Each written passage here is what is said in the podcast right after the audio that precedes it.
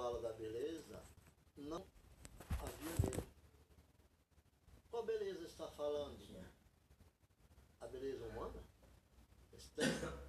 Terrena? Palpável? Invisível? Mas a beleza do servo era celestial. Espiritual, intangível. Uma resposta para esse texto é a verdade que devemos pregar sobre a própria mensagem, onde o profeta fala sobre o tempo em que virá e diz: verdadeiramente ele tomou sobre si as nossas enfermidades e as nossas dores levou sobre si. É muito forte. E nós o reputávamos por aflito, ferido de Deus e oprimido. Mas ele foi ferido por causa das nossas ações e moído por causa das nossas iniquidades. O castigo que nos traz a paz estava sobre ele. Pelas suas pisaduras fomos sarados. Todos nós andávamos desgarrados como ovelha. Para um, cada um se desviava pelo seu caminho, mas o Senhor fez cair sobre ele a iniquidade de nós todos. Jesus pagou na cruz com seu sangue todas as nossas iniquidades, nosso pecado, nossa desobediência, porque ele veio para salvar. Ele verá o fruto do trabalho de sua alma e ficará satisfeito com teu, com seu conhecimento. O meu servo, o justo justificará a muitos, porque a iniquidade deles levará sobre si. Isaías 53, 4, 6 e também o 11.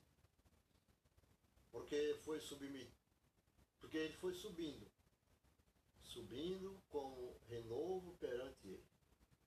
E como raiz de uma terra seca, não tinha beleza nem formosura e olhando nós para ele não havia boa aparência nele. Para que o desejássemos? O Messias prometido cresceria em humildades. Humilde ele era. De condições sem glória ou majestade. Mas ele não atrairia a atenção dos seres humanos por causa de suas circunstâncias sociais. Porque muitos criticavam o Cristo, Jesus, porque ele vivia junto à pobreza, aos mendigos, os pobres, os doentes, os necessitados. Visto Deus como aquele que eles esperavam. O Messias prometido cresceria em humildade. Assim falou Isaías, em condições sem glória ou majestade ele não atrairia a atenção dos seres humanos por causa de suas circunstâncias sociais. O significado hebraico para não havia boa aparência nele, para que o desejassem, é, não era por sua aparência. A sociedade em que ele seria criado. Negá-lo as honras do mundo ele seria criado numa cultura que não tinha a capacidade de nutri-lo. Especialmente descrito metaforicamente. Aqui como terra seca, citado logo no princípio, né, Isaías relata sobre isso, como terra seca. A força de espírito seria intrínseca, oculta, seria celestial, seria com o Pai. Deus o faria isso. Trazida por ele dos céus, como um, um tenro renovo emergindo espontaneamente da terra seca. Prediz a vinda do Messias, explicando as palavras de Isaías. Quisera que compreendêssemos que o próprio Deus descerá os filhos dos homens e redimirá seu povo. O próprio Criador dos céus e da terra, como diz, fez céus e terra, né? Ele falou com os profetas da antiguidade todos os profetas da antiguidade. O qual Isaías fazia parte desses profetas. Ele que dividiu as águas do Mar Vermelho para transpor o povo na fuga do Egito, os hebreus, né? quando atravessaram o Mar Vermelho para andar pelo deserto, aquela multidão, como eu já falei em outras partes, em outro, em outro texto,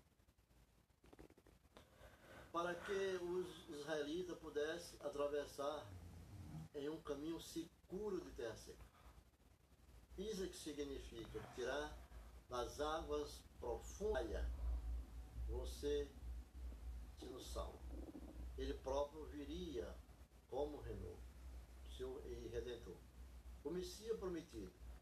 Em Lucas, no Novo Testamento, descreve o cumprimento desta profecia. Diz assim: Aconteceu que, estando eles ali, se cumpriram os dias em que ela havia de dar à luz. Deu à luz a seu filho primogênito, envolveu-a em um pano e deitou-a numa manjedoura, porque não havia lugar para eles na estalagem.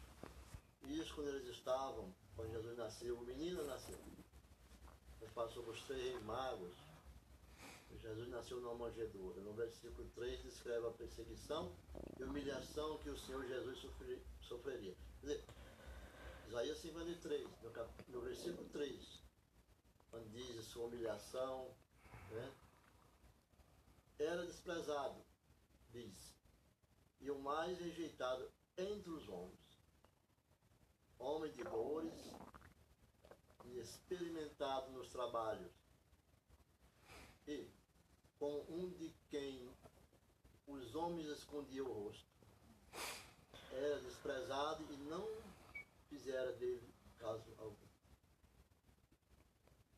E assim a carne tornou-se sujeita ao espírito, ele nasceu de uma mulher. Ou o filho era sendo um Deus. Sofre tentações e não, pe, não cede a, a elas, mas sujeitar-se a ser escarnecido e açoitado. E expulso e rejeitado por seu povo. Apesar de serem o povo do convênio do Senhor, que deveria tê-lo recebido de braços abertos, como os judeus, eles mesmos rejeitaram devido a estar em um estado de predominante iniquidade e cegueira espiritual. Lembra quando Jacó fala em seu sua experiência né, com os anjos, quando Deus falou com ele, diz, portanto, como vos disse, é necessário que venha aos judeus e aos que não são a parte mais iníqua do mundo. Aquelas pessoas doentes que estavam sofrendo, ele veio salvar. Para que nós conhecemos a verdade e a verdade vos libertará. Só com a verdade. E eles os crucificaram. E eles o crucificarão. Pois assim desejava o nosso Deus e nenhuma outra nação na terra crucificaria o seu Deus. E muitas vezes Jesus dizia, Pai, se é possível, afasta de mim esse caso. Porque ele sabia que o seu sacrifício não era em vão, mas o povo não estava ainda tomando consciência da sua palavra, da palavra do Senhor.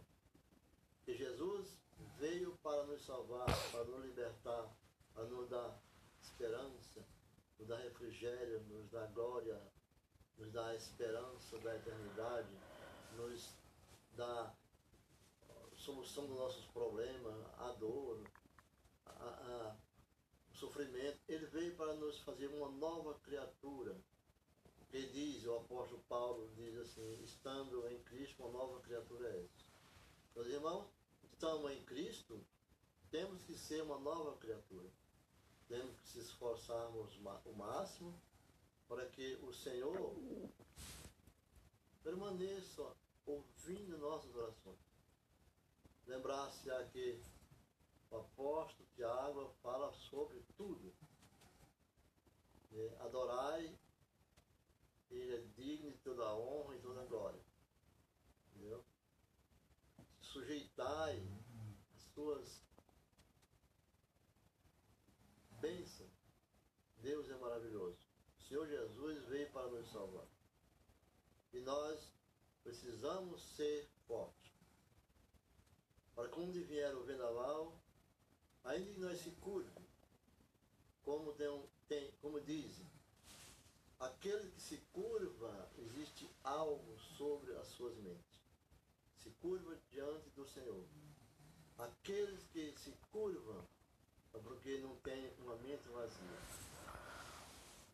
É, costumeiramente, quando nós temos um objetivo muito grande, geralmente surgem grandes tempestades no nosso caminho. Mas nós não devemos, não devemos ter medo tempestades, trovoadas, de ventos fortes. Porque o nosso barco é o barco que o Senhor Jesus está nele. E assim vamos navegar para que atravessamos o mar do sofrimento. Chegamos na praia da salvação no paraíso eterno, na cidade celestial. Obrigado e até a próxima.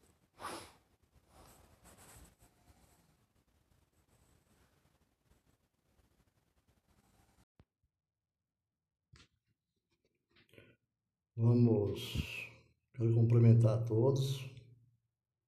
Hoje nós vamos falar de Estevão. Atos 6, 8. A sua atuação na cidade passou a ser percebida, ele foi levantado como um instrumento de Deus. Estevão era cheio de graça e poder, fazia prodígios e grandes sinais entre o povo. Isso incomodou os líderes religiosos.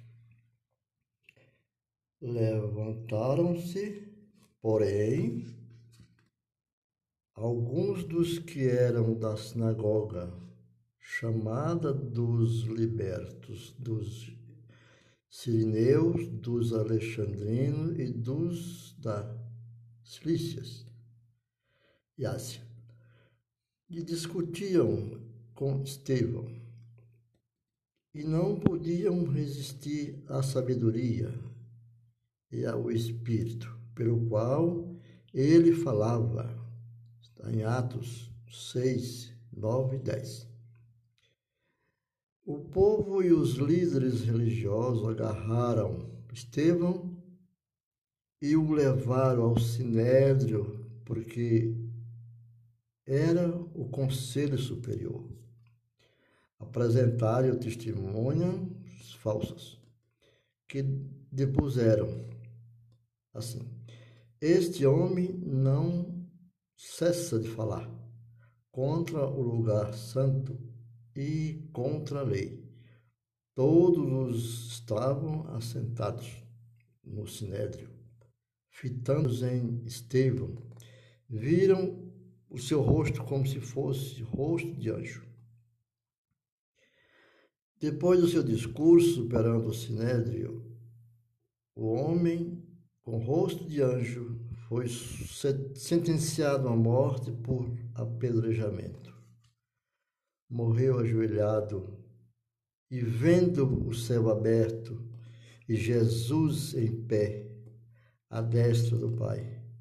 Mas Estevão, cheio do Espírito Santo, ficou fitou os olhos no céu e viu a glória de Deus, Jesus, que estava à sua direita e disse: Eis que vejo os céus abertos e o Filho do homem em pé, à destra de Deus. Eles, porém, clamando em alta voz, taparam os ouvidos e, unânimes, arremeteram contra ele. E lançando-a fora da cidade, o apedrejavam. O apedrejaram. As testemunhas deixaram suas vestes aos pés de um jovem chamado Saulo. Saulo depois passou a ser chamado de Paulo, o apóstolo Paulo e apedrejaram Estevão, que invocava e dizia: Senhor Jesus, recebe o meu espírito. Então, ajoelhando-se, clamou em alta voz: Senhor, não lhes imputes este pecado.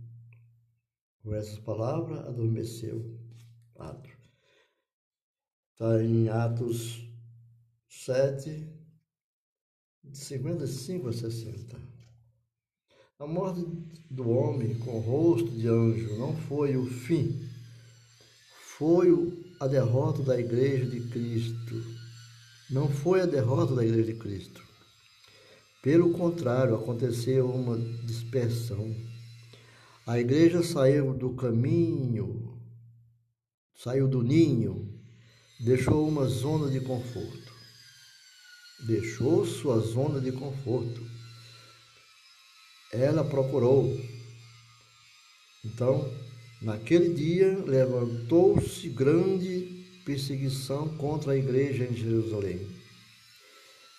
Jerusalém teve uma grande perseguição na sua igreja, a igreja de Cristo.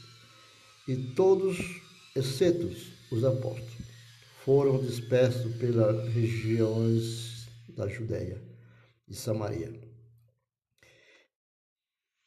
Entre mentes, os que foram dispersos iam por toda parte pregando a palavra. Está em Atos 8, 1 a 4 e 4.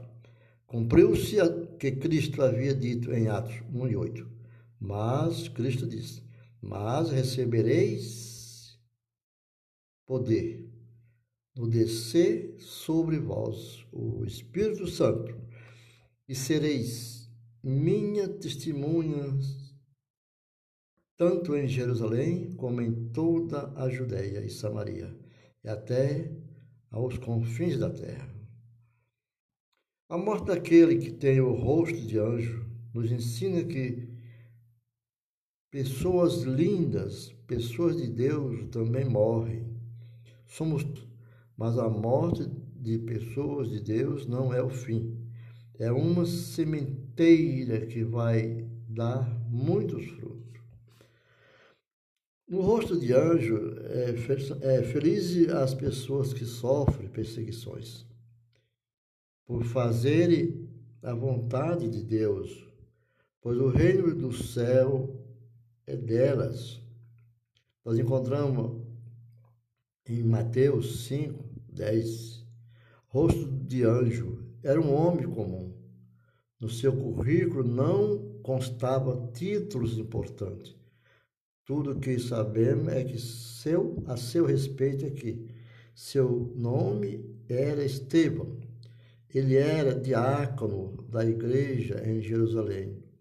Era cheio de fé e do Espírito Santo.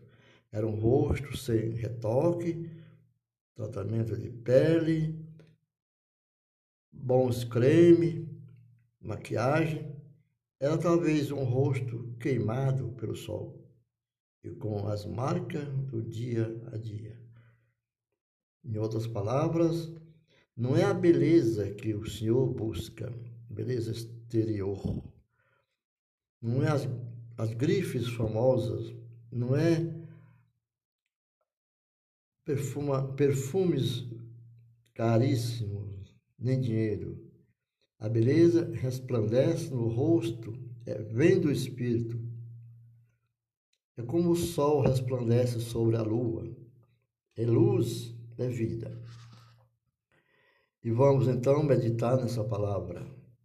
Como vocês serão felizes se tiverem de sofrer por fazer o que é certo. Não tenham medo de ninguém, nem fiquem preocupados. Tenham no coração de vocês respeito por Cristo e o tratem como Senhor. Estejam sempre prontos para responder a qualquer pessoa que pedir que explique a esperança que vocês têm. Em 1 Pedro 3, 14 e 15. Vamos à oração para que sejamos fortalecidos em nome do Pai e do Espírito Santo. Digamos assim, estamos na tua presença neste dia. Queremos te agradecer do fundo do coração. Agradeço por tudo que está acontecendo na minha vida e na vida do teu povo. Agradeço por estar com a liberdade de expressar a minha voz, que é a tua palavra, para os teus fiéis. Agradeço porque tu enviaste o Espírito Santo para me consolar e auxiliar. Usa-me como teu instrumento de paz, mesmo quando estiver em meio da perseguição da vida. Quero frutificar com louvor e adoração em todo tempo, no nome de Jesus, nosso Redentor. Amém.